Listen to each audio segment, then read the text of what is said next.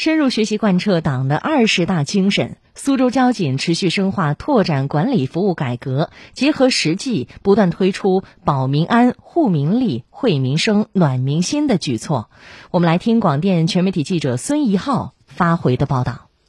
上午，在独墅湖南隧道苏州工业园区出入口，车辆正有条不紊通过路口。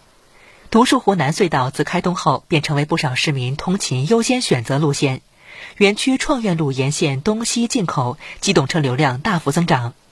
受到道路条件限制，隧道园区出口附近连续三个路口间隔较短，容易形成拥堵瓶颈节点。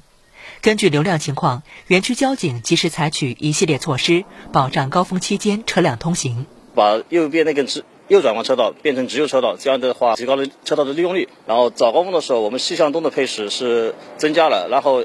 再增加了一个西全放的那个香味，然后晚高峰是一样，反过来东向西，然后有一个全放，这样都是最最大限度的提高那个通行效率。经过优化车道功能、调整信号配时、调整公交线路等综合施策后，目前隧道出入口高峰拥堵现象已经得到改善。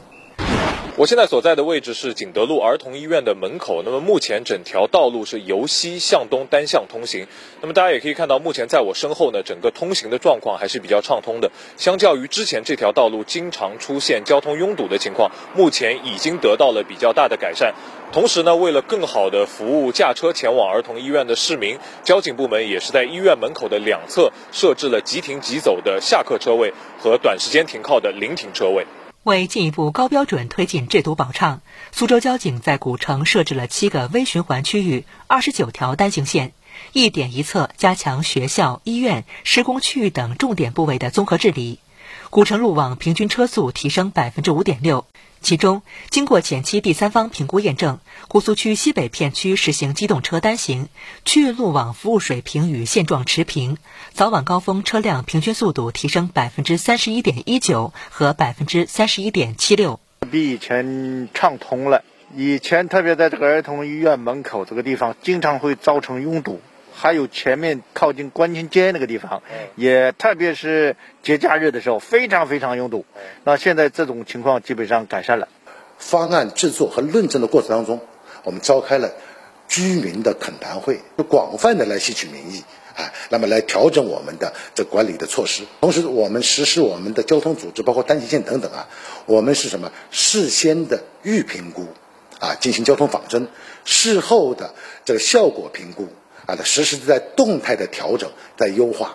来全力来保畅。二零二一年以来，全市公安机关系统组织实施城市道路交通苏畅工程，统筹推进安全护畅、道路舒畅、文明提倡三大方面任务，综合治理群众关心的易堵节点区域，高标准推进制堵保畅，全力推动秩序提升、安全提质、服务提优，持续优化道路交通环境。